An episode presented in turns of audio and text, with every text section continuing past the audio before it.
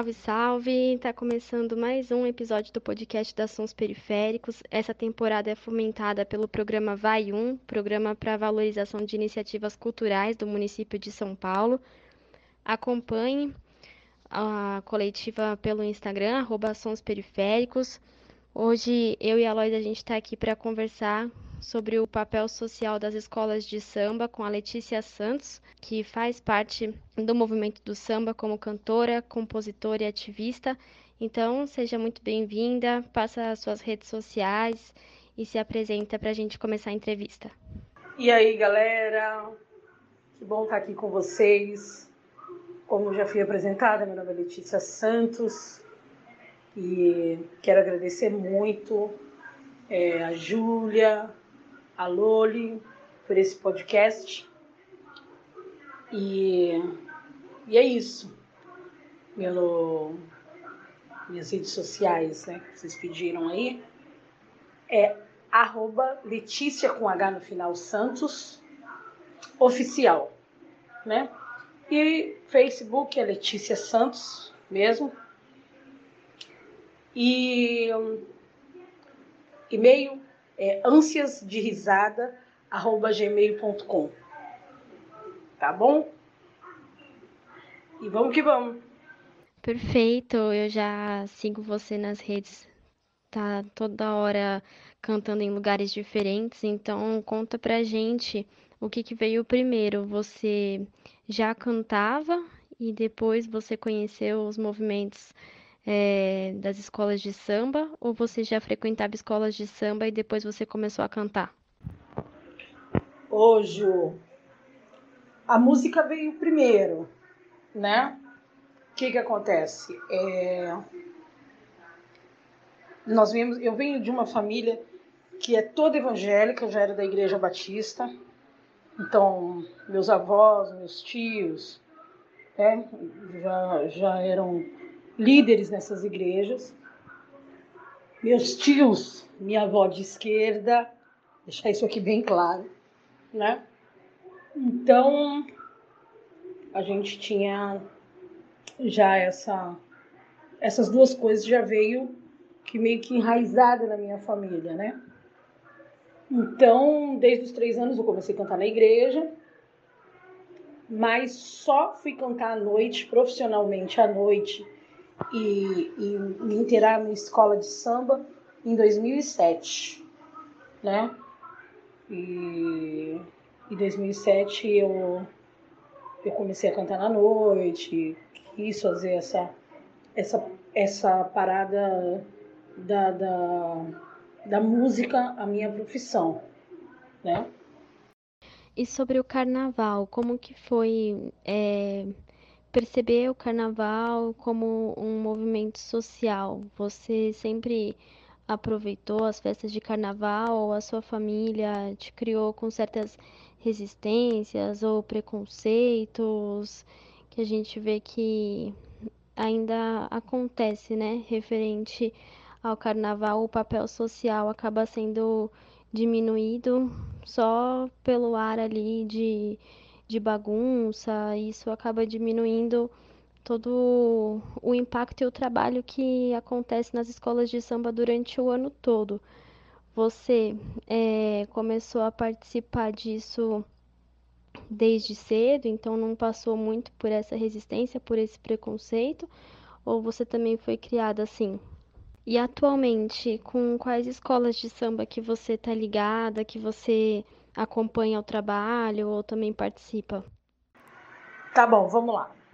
É, o que que acontece, né? Como toda como toda criança, como toda mulher que é criada dentro de uma igreja evangélica, tem algumas coisas, alguns tabus, alguns preconceitos, algumas intolerâncias que ali vão existir, né? E comigo não foi diferente. Mas é, o meu pai, ele sempre esteve ligado ao carnaval de São Paulo. E eu acompanhava isso, porque meu pai não foi casado com a minha mãe, quando eu estava com ele, que geralmente estava na casa dele. Então eu assistia. E ali eu tinha algumas referências, como Bernadette, Eliana de Lima, que Eliana em 96 já, já estava é, é, no, no Carnaval de São Paulo, né? Bernadette bem antes do que isso também. E aí você tem essas referências, mas sim, sofri sim, por quê? As escolas de samba, na verdade, elas são discriminadas. É, a festa do povo é, maior, é o maior ato cultural e as pessoas elas não entendem o que, que acontece realmente dentro de uma escola de samba, né? E como você tem esse entendimento, a gente está aqui justamente para expor mais esse assunto. É, deixa registrado na sua opinião qual que é o, o papel social das escolas de samba para você, assim, pelo que você aprendeu? A escola de samba em si, ela vai ter, ela gera empregos, ela gera informações, ela gera histórias e cultura, ela agrega. Eu tenho N histórias aqui para contar para vocês de pessoas que eu conheci, que eu vi, que estavam em uma situação de rua e que teve valores dentro da escola de samba, teve um valor dentro de uma bateria, dentro de uma harmonia, e aquela pessoa se sentiu importante e até recomeçou a vida, saindo da situação que se encontrava, que era a situação de rua.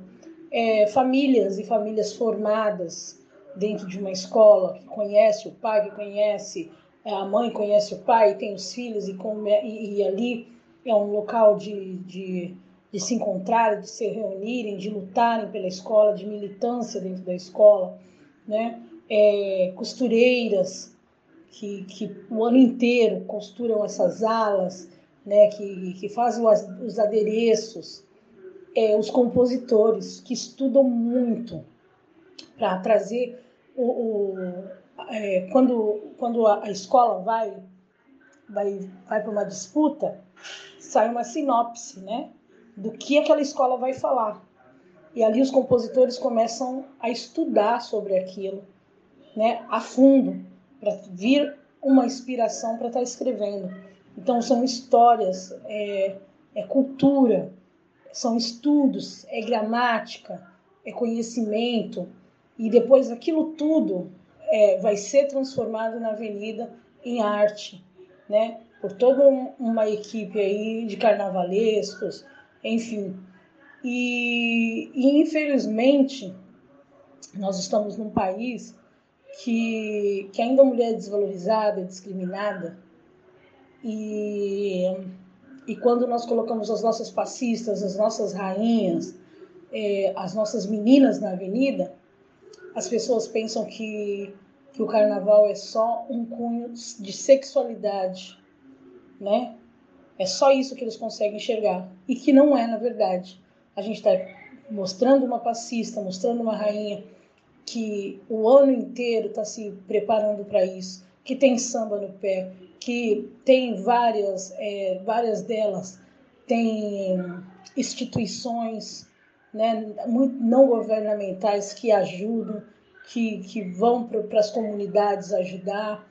E, tem os cantores que a gente se prepara o ano inteiro, que tem que aprender a letra do samba, que tem que ter uma boa respiração, que tem um fonoaudiólogo. Então, assim, são N coisas para movimentar um carnaval, para levar a festa, a maior festa popular que nós temos, e as pessoas ainda discriminam. É, eu passei por várias escolas, né?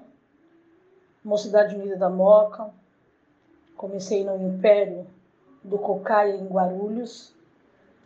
Depois fui para Acadêmicos de São Jorge, que é na zona norte de São Paulo, bem pertinho aí do Jaçanã, Vila Sabrina, né, que é, saí dois anos lá. Depois fui para a Mocidade Unida da Moca e saí um ano na primeira da aclimação. Sou da ala de compositores e intérpretes, não assídua por conta da correria do meu trampo, mas na, no vai-vai, né? Estava há pouco tempo contratada aí da Tom Maior, mas agora já tive o desligamento. E, e é isso, aqui no, no, no, mundo do samba, que a gente fala no mundo do carnaval, as nossas escolas, a gente ama as escolas de São Paulo, dá um show, e também temos as referências das escolas de samba do Rio de Janeiro, que é o berço do samba, o Rio, né? Tudo começa no recôncavo baiano, mas o berço onde ele se instala e onde ele, ele traz toda essa herança foi o Rio de Janeiro. Então, assim, nós temos grandes nomes de quem, como, como que, que, que se formou as alas, tudo direitinho, aonde que poderia o samba, né? Não sei se vocês sabem isso, que foi na casa da tia Ciata, né? Que fez um acordo aí e por conta da religião, ela depois de benzer o filho aí do do, do presidente da época, ele falou: o que, que a senhora quiser, a gente faz. Ela falou: deixar aqui o samba. Não fosse ato de vadiagem na casa dela e, e a religião de matriz africana.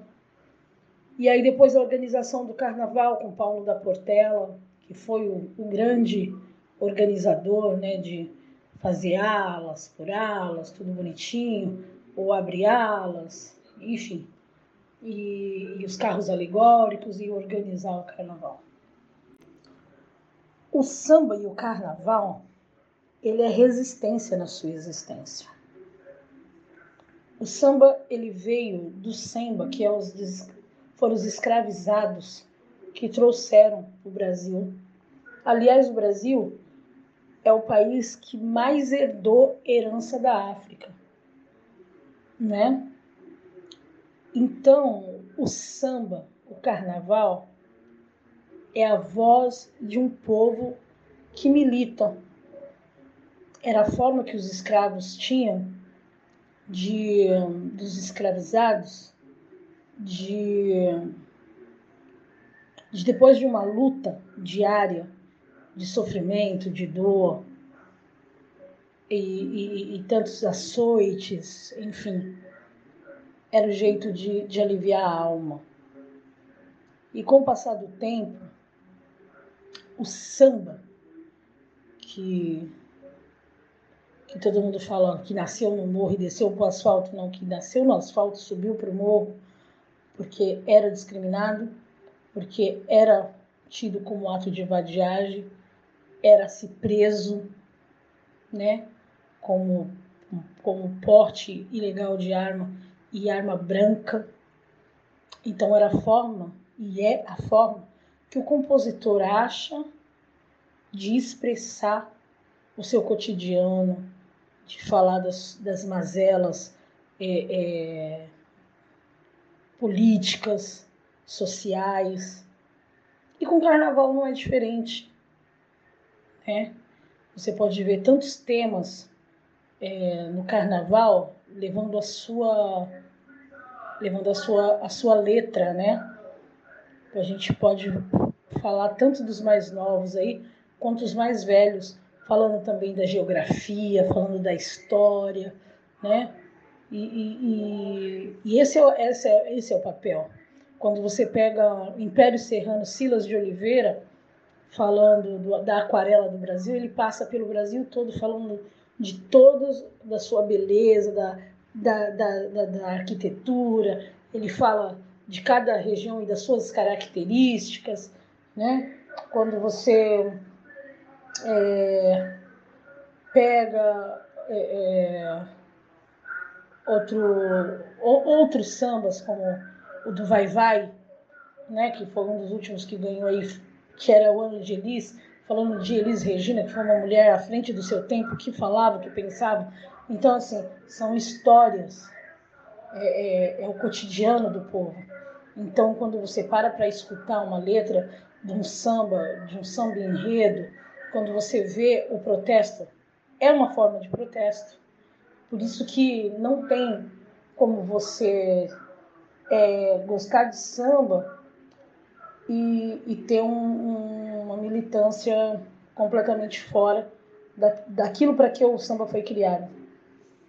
Isso aí, queria deixar registrada aqui minha admiração pelo coletivo de vocês. Eu estou acompanhando algumas coisas pelo Insta e é incrível ver, né, como essa união feminina realmente faz acontecer.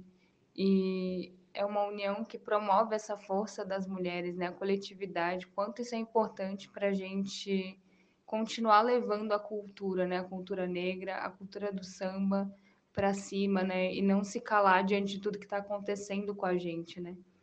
E eu admiro muito o trabalho de vocês, né? Conta um pouquinho pra gente de como foi hoje, né? O coletivo Mulheres do Samba estava lá presente no Museu de Arte do Rio, né? Teve várias atividades, teve palestra. Conta um pouquinho pra gente como foi esse projeto, como foi o andamento disso e os projetos de vocês futuramente. Se vocês têm algo acontecendo aí, algo planejado para o carnaval, conta pra gente.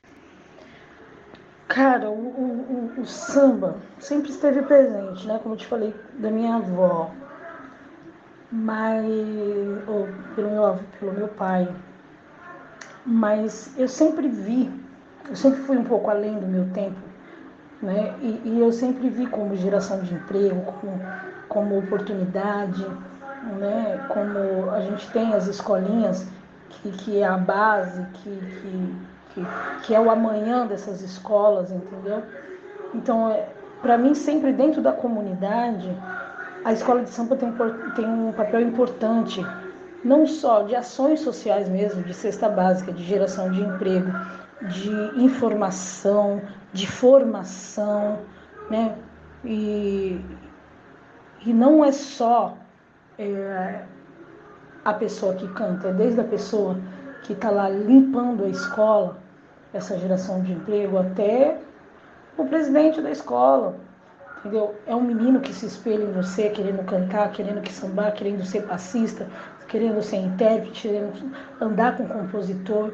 É o respeito dos mais velhos, né? Igual o Sankofa, que é aquela a, a, a, a ave da mitologia é, africana, né? Que olha para trás e vê todo um processo, né?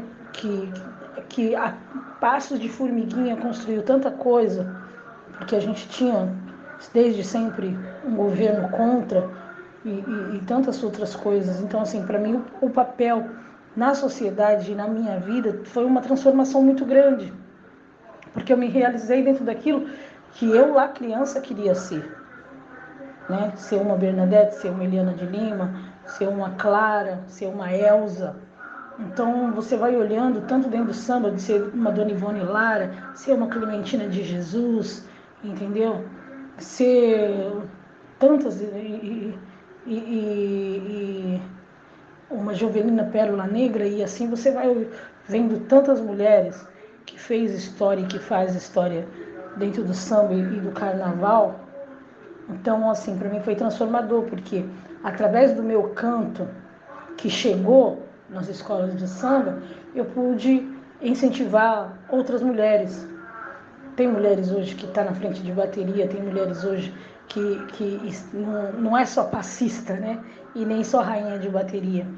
Elas estão na, nas alas de compositores, elas estão é, nos ateliês, elas estão no administrativo, elas estão na harmonia da escola, elas estão né, atuando muito muito mais Falta ainda? Falta. Tem ainda muita coisa contra? Tem. Tem a discriminação familiar, tem a discriminação da sociedade em si. Mas é uma outra família, né? E o movimento de mulheres, né? Que é Mulheres do Samba Notícias. Quem cuida lá, quero até mandar um abraço aqui. Thaís Vilela, Dora Rosa e Elis Almeida. É um, é, é um coletivo de cunho é, federal, é todo o Brasil. São mulheres que se reúnem em um grupo de 240 mulheres hoje, né? Que tem como o ponto fixo a Pedra do Sal, onde foi a primeira roda de samba, onde tudo começou na pequena África, aqui no Rio de Janeiro, né? Hoje eu estou no Rio. E a gente faz parte desse coletivo. Esse coletivo é divulgar essas mulheres, esse coletivo ajuda, fortalece, encoraja, né? Todas que vêm para cá, que passam por aqui, também a gente põe para cantar lá na pedra. O coletivo abraça quem precisa de outros estados que às vezes vêm para o Rio de Janeiro e não tem as condições. Então, se der algum problema, a gente está aqui para acolher, para não estar só, entendeu? Se fortalecendo no sentido e se cuidando no sentido de nos proteger, né?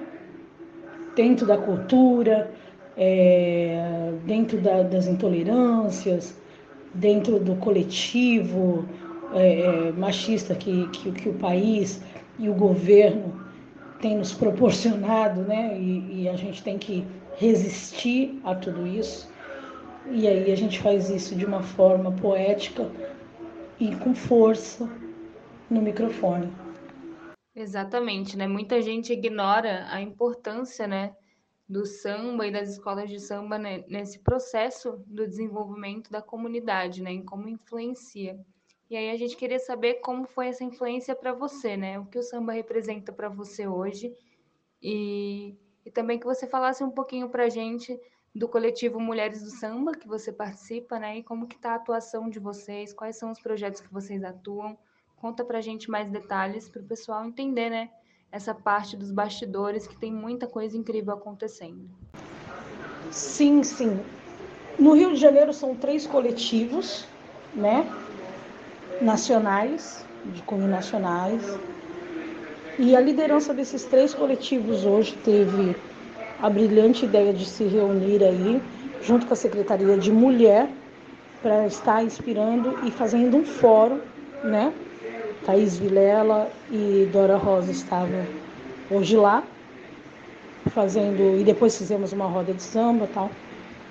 E aí falando da importância da mulher dentro da, das escolas de samba, do samba, do meio, né? Não só cultural, mas social. Tinha vários eventos, né? Tinha empreendedorismo, tinha assistência jurídica, odontológica e, e também conscientização do papel da mulher dentro da sociedade, que na verdade é muito importante, né? É, nós temos várias mulheres, inclusive é, negras, como Tia Ciata, como Teresa de Benguela, como Carolina, né? Tivemos escritoras, administradoras, é, rezadeiras, sambistas, Dona Ivone e todas essas que eu já citei atrás aí. E isso é muito importante. Foi muito importante, foi um dia muito gratificante, muito gratificante mesmo. Nesse dia que, que a gente não tem muito o que comemorar, na verdade, né? Hoje, por ser a data que é, a gente não tem muito ainda que comemorar, mas a gente tem de se orgulhar de chegarmos até aqui e hoje ter um posicionamento. A sua vivência, ela traz muita consciência do quanto que essa erotização que as escolas de samba, que o carnaval como um todo ele sofre, é só mais uma forma de tentar apagar a história, né? Apagar o quanto que as escolas de samba são um espaço de resistência, um espaço de convivência, um espaço de, de educação e de formação, de entendimento social e político. Então, acho que você conseguiu contribuir muito aqui com o podcast, né? Queria te agradecer pela sua participação, pela sua fala. E queria deixar um espaço mesmo livre para você, se quiser acrescentar alguma coisa, é, que você acha importante para ficar registrado aqui, fica à vontade, o espaço é seu. Quero agradecer vocês, agradecer toda a equipe, esse projeto que é muito gratificante e esclarecedor, né? É, para a gente é gratificante por estar sendo referência, falando daquilo que, que, que é a nossa vivência do dia a dia, esclarecendo o nosso trabalho, o nosso papel na sociedade, na cultura desse país, né? Quero que as mães, as famílias, é, não endemonizem nem, nem a religião de matriz africana, e nem o samba, e nem o carnaval, mas que venha a ver e entender o que realmente é, é isso, né? A gente teve aí um, um período muito patriarcal, muito conservador, muito é, ditado pelo cristianismo, que endemonizou muita coisa e, e quis ridicularizar muita coisa, né? Distorcendo fatos. E nós estamos aqui para para matar esse preconceito, como Marina Iris fala na música para matar preconceito, né? Para matar preconceito eu renasci. E é isso aí. Imagina, Letícia, a gente que agradece você ter aceito o convite, né, e estar tá aqui com a gente nessa conversa. É muito bom a gente sempre é, somar e ouvir vozes, né, que muitas vezes são silenciadas e que a grande mídia não olha, né, para a gente, não olha para o pessoal das comunidades, para o pessoal da periferia. E tem tanta coisa acontecendo, tanta cultura viva que a gente precisa mostrar, né? Então é uma honra receber você e todo mundo que a gente está recebendo nesse mês para falar sobre a cultura do samba, para falar da importância dessa cultura continuar resistindo, né? Então, muito obrigada mesmo por participar com a gente. Então é isso, a gente encerrou até com indicação de música, né? Marina Iris e Nina Rosa, para matar preconceito. Esse som é muito bom. Para você que ficou com a gente aqui até o final, também é, leve esse papo para suas rodas de conversa. Acompanhe o trabalho da Letícia Santos nas redes sociais, além das redes sociais. E fica o nosso agradecimento também para você que nos ouviu. Continue acompanhando os próximos episódios, escute os episódios anteriores. Se tiver alguma sugestão, alguma indicação, é só entrar em contato com a gente, arroba Sons Periféricos, e mandar sua mensagem que a gente vai dar toda a atenção com todo carinho. Então, muito obrigada e até a próxima.